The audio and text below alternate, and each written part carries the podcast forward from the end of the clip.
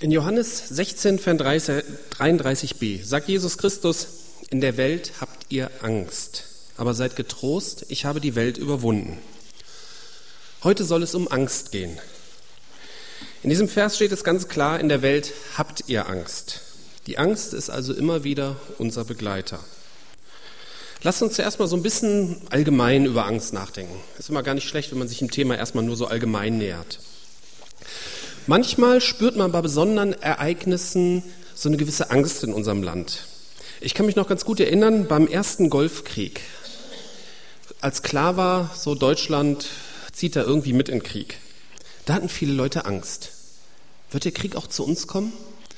Damals eine Radiosendung gehört und da hat irgendwie ein junger Mann angerufen, der wurde irgendwie gefragt, was er so in Zukunft machen wollte und der meinte so, ja, das weiß er gar nicht so genau, wie es überhaupt weitergeht. Ist ja jetzt Krieg.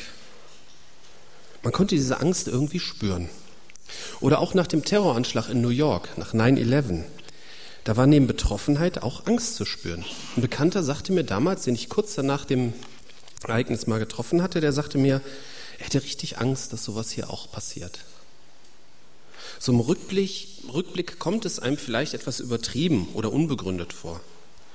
Aber es gibt auch noch eine weitere Angst, die eigentlich immer in der Gesellschaft so ein bisschen da ist. Und das ist so die Angst vor der Zukunft. In den 70er Jahren, da gab es zum ersten Mal eine Million Arbeitslose. Würden wir heute drüber lachen. Ähm, da hatten die Leute damals auch Angst vor der Arbeitslosigkeit. Das wurde im Wahlkampf auch verwendet. In den 80er Jahren ging es ja was besser, da kam so mehr das mit der Umweltverschmutzung. Ne, da wurden die Grünen groß und als dann, dann 86 in Tschernobyl der Reaktor noch hochging, da war dann äh, die Angst ziemlich groß. In den 90ern und jetzt in den Jahren, ich habe mir überlegt, wie heißen das? Sind das die Nuller oder keine Ahnung? Ähm, da ist wieder die Angst um die wirtschaftliche Zukunft verstärkt im Vordergrund. Wir hatten Anfang der 90er Jahre hatten wir 2,6 Millionen Arbeitslose und Ende 2006 hatten wir 4,4 Millionen. Und wahrscheinlich sind es noch mehr, weil viele Arbeitslose aus der Statistik mittels ABM-Maßnahmen oder ein Eurojobs äh, hinaus kosmetisiert wurden. Angst vor Arbeitslosigkeit scheint bei diesen Zahlen begründet. Wie ist das mit unserer persönlichen Angst? Da hat man ja auch öfter Ängste, die vielleicht unbegründet sind. Mir ist äh, letztes Jahr im November was passiert, ich habe es einigen erzählt. Da war an dem Abend Blitzeis. Also die Temperatur ist in Minutenschnelle unter den Gefrierpunkt gefallen. Und ich bin mit dem Roller nach Hause gefahren und habe mich richtig deftig hingelegt. Mir ist nichts passiert und dem Roller auch nicht. Aber die Wochen danach hatte ich immer Angst auf dem Roller. Und es war dann auch Winter, die Straßen waren nass und selbst wenn die Temperaturen wärmer als 0 Grad waren, es war halt dunkel und die Straße glitzerte. Und man hat immer die Bilder vor Augen so, hm, jetzt lege ich mich wieder hin. Ich muss dazu erklären, ich fahre eigentlich immer nur mittwochs mit dem Roller, weil mittwochs muss ich in die Firma. Da fahre ich dann nach äh, Hilden, äh, nach, nach Burscheid auf dem Parkplatz, werde vom Kollegen mitgenommen, fahre abends wieder zurück. Und der hat so ein Auto mit Thermometer, so ein modernes Auto habe ich nicht. Und da konnte ich dann immer sehen, wie warm es ist. Und da habe ich halt auch immer geguckt. Und es waren immer über 0 Grad. Aber ich hatte trotzdem Angst. Ich habe vor jeder Fahrt auch gebetet, aber ich hatte Angst. Ich habe Angst erlebt. So krass wie schon lange nicht mehr. Darf man als Christ überhaupt so eine Angst haben? Ne? Oder gilt, wer den Geist Gottes hat, hat keine Angst? In der Bibel hatten die Christen ja meistens Angst vor Verfolgung. Und es ist nicht überliefert, dass zum Beispiel irgendein Christ Angst hatte, weil er auf dem Pferd saß, dass er da runterfällt. Ne? Das wäre ja vergleichbar hier mit Roller. Ne? Ist mal runtergefallen, muss wieder reiten, hat wieder Angst runterzufallen. Wirkt ja irgendwie lächerlich. Aber ist es nicht. Der Vers sagt, in der Welt habt ihr Angst. Und wir haben manchmal Angst. Wir haben begründete Angst, unbegründete Angst, in den Augen der anderen begründete Angst oder unbegründete Angst. Es gibt sogar krankhafte Angst, Angstattacken. Das möchte ich aber heute mal ein bisschen ausblenden. Da muss man, mit sowas muss man echt in Behandlung gehen. Dieser Vers, den ich zu Anfang gelesen habe, der schließt eine Rede Jesu nach dem letzten Abendmahl ab. Nach diesem Vers betet Jesus noch und geht dann in den Garten Gethsemane, wo er dann gefangen genommen wird. Diese Rede geht von Johannes 14 bis 16, unterbrochen von diversen Rückfragen der Jünger. Also es ist eigentlich mehr so ein längeres Gespräch.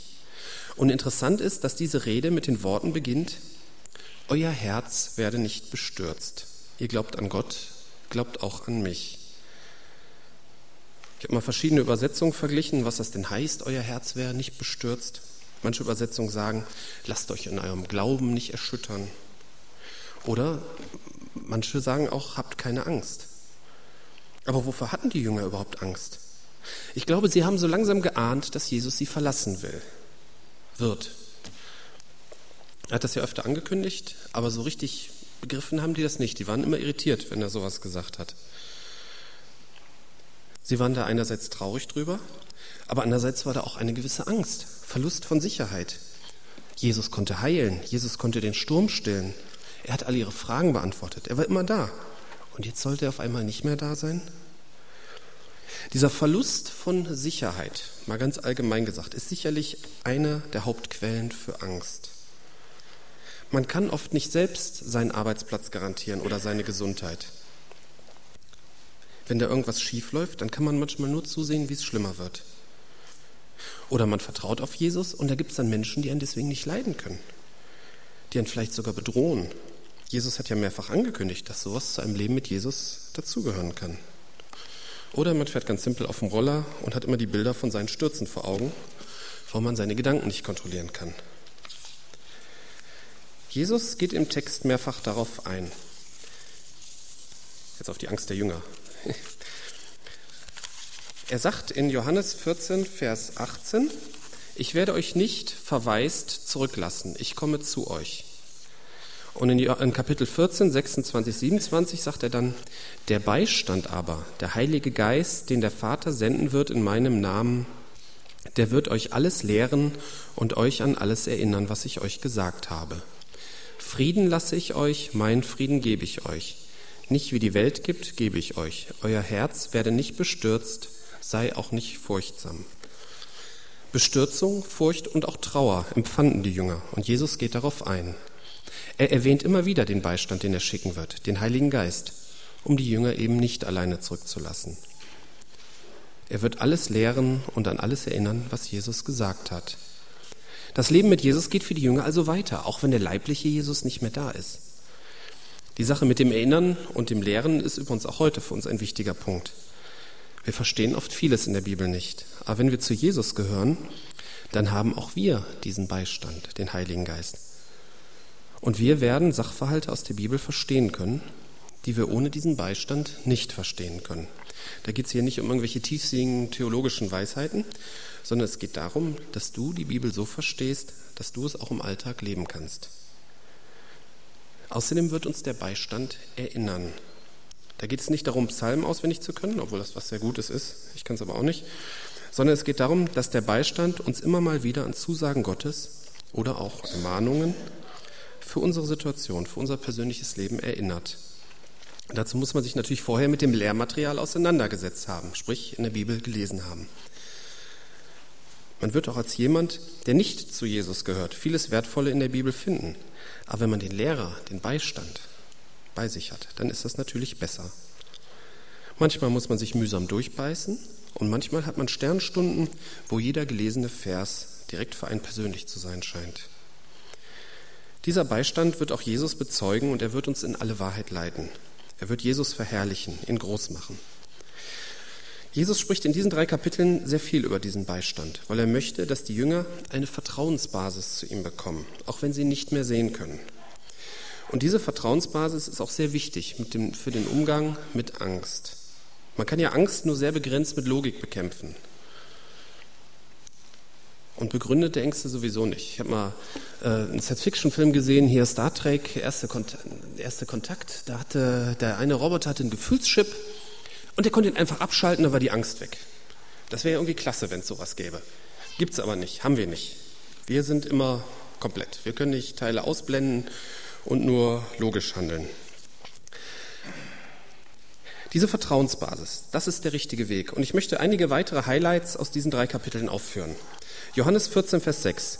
Jesus spricht zu ihnen, ich bin der Weg, die Wahrheit und das Leben. Niemand kommt zum Vater als nur durch mich. Das ist die Grundlage von dieser Vertrauensbasis. Wenn Jesus nicht wirklich Gottes Sohn ist, dann kann man sich das hier alles sparen. Dann plaudern wir noch was nett miteinander und jeder geht mit seinen Ängsten, Nöten und Sorgen alleine nach Hause. Johannes 14, Vers 16. Und ich werde den Vater bitten, und er wird euch einen anderen Beistand geben, dass er bei euch sein wird in Ewigkeit.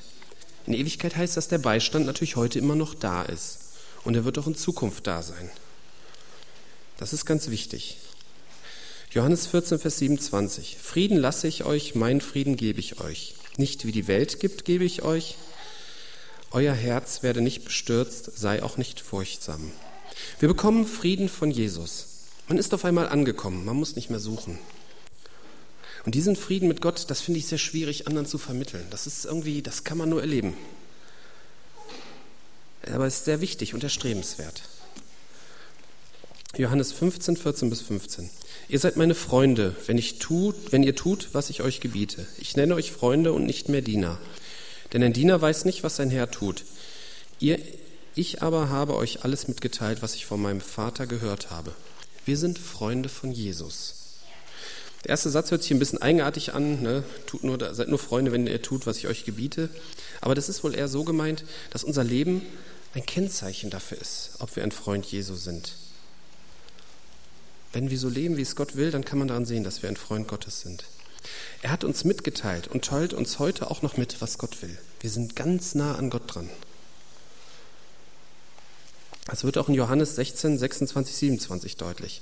Wenn jene Zeit gekommen ist, werdet ihr in meinem Namen bitten. Ich sage nicht, dass ich denn den Vater für euch bitten werde, denn er selbst, der Vater, hat euch lieb, weil ihr mich liebt und daran glaubt, dass ich von Gott gekommen bin. Gott hat uns lieb und er hört auf unsere Gebete. Das ist wirklich gewaltig. Ich habe jetzt nicht alle Highlights aus diesen drei Kapiteln aufgeführt, aber ich denke, dass die Zusagen schon eine Vertrauensbasis schaffen können, die einem helfen kann, mit Angst richtig umzugehen. So ein ganz ein bisschen platt gesagt, wenn Gott mich liebt und mir beisteht, dann kann das mit der Angst ja nicht so schlimm sein. Es ist natürlich nicht ganz so einfach und man sollte sich auch vor Aussagen hüten, wie wenn du an Jesus glaubst, wirst du keine Angst mehr haben. Das ist natürlich Quatsch. Sogar Jesus hatte Angst. Und das haben wir vorhin beim Abendmahl auch schon gehört. Ich möchte diesen Text nochmal vorlesen. Als er aber an den Ort gekommen war, sprach er zu ihnen, betet, dass ihr nicht in Versuchung kommt. Er zog sich ungefähr einen Steinwurf weit von ihnen zurück, kniete nieder und betete und sprach, Vater, wenn du willst, nimm diesen Kelch von mir weg. Doch nicht mein Wille, sondern der deine geschehe. Es erschien ihm aber ein Engel vom Himmel, der ihn stärkte. Und als er in Angst war, betete er heftiger. Es wurde aber sein Schweiß wie große Blutstropfen, die auf die Erde herabfielen. Und er stand auf vom Gebet, kam zu den Jüngern und fand sie eingeschlafen vor Traurigkeit. Und er sprach zu ihnen, was schlaft ihr? Steht auf, damit ihr nicht in Versuchung kommt. Das Wort Angst kann man hier auch mit, in diesem Zusammenhang auch mit Kampf übersetzen. Und man merkt richtig, wie Jesus hier mit seiner Angst kämpft. Also er kämpft in Angst. Und er kämpft auch mit der Angst. Jesus kann uns also gut verstehen, wenn wir mit unserer ganz persönlichen Angst ringen, die vielleicht niemand anders nachvollziehen kann. Er rang vor Gott mit seiner Angst und Gott ließ ihn nicht alleine. Gott schickte ihm einen Engel, der ihn stärkte. Seine Freunde ließen ihn leider alleine, weil sie vor lauter Traurigkeit müde geworden sind. Man würde heute sagen, sie haben resigniert.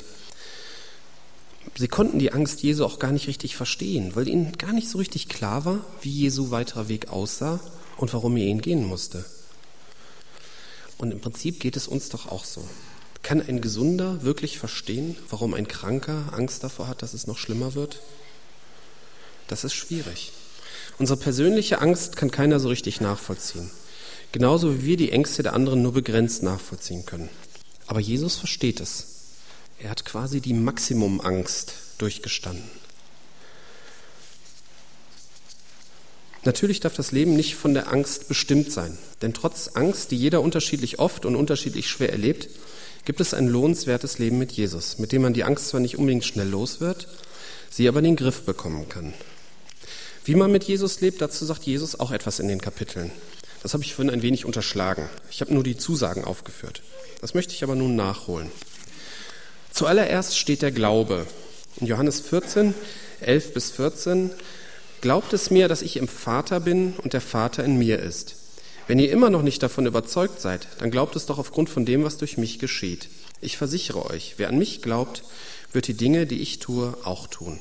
Ja, er wird sogar noch größere Dinge tun, denn ich gehe zum Vater. Und alles, worum ihr dann in meinem Namen bittet, werde ich tun, damit ihr durch den Sohn die Herrlichkeit des Vaters geoffenbart wird. damit durch den Sohn die Herrlichkeit des Vaters geoffenbart wird. Wenn ihr, meinem wenn ihr mich in meinem Namen um etwas bittet, werde ich es tun. Hier ist der Glaube als eine Aufforderung an seine Jünger, an uns heute gedacht. Wirklich darauf zu vertrauen, dass Jesus Gottes Sohn ist und nicht nur irgendein menschlicher Lehrer. Verknüpft damit ist die Aufforderung, Gott wirklich im Namen Jesu zu bitten. Was ja dann auch nur Sinn macht, wenn wir glauben, dass Jesus Gottes Sohn ist. Und dann können wir Dinge vollbringen, die uns vielleicht menschlich gesehen vollkommen unmöglich erscheinen. Und das heißt, dass auch du und ich, ängstlicher Mensch, große Dinge bewirken kann, wenn du auf Jesus vertraust.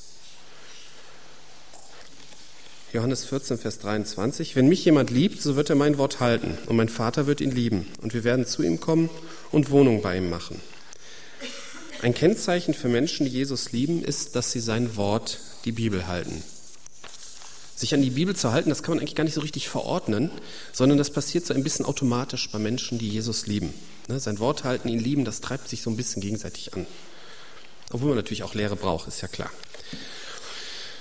Johannes 15, Vers 5. Ich bin der Weinstock, ihr seid die Reben. Wer in mir bleibt und ich in ihm, der bringt viel Frucht, denn getrennt von mir könnt ihr nichts tun. Bei Jesus bleiben, denn getrennt von ihm können wir nichts tun. Das ist auch ein ganz wichtiger Punkt. Bei aller Angst und Unvollkommenheit immer wieder zu Jesus kommen und alles immer wieder zu ihm bringen.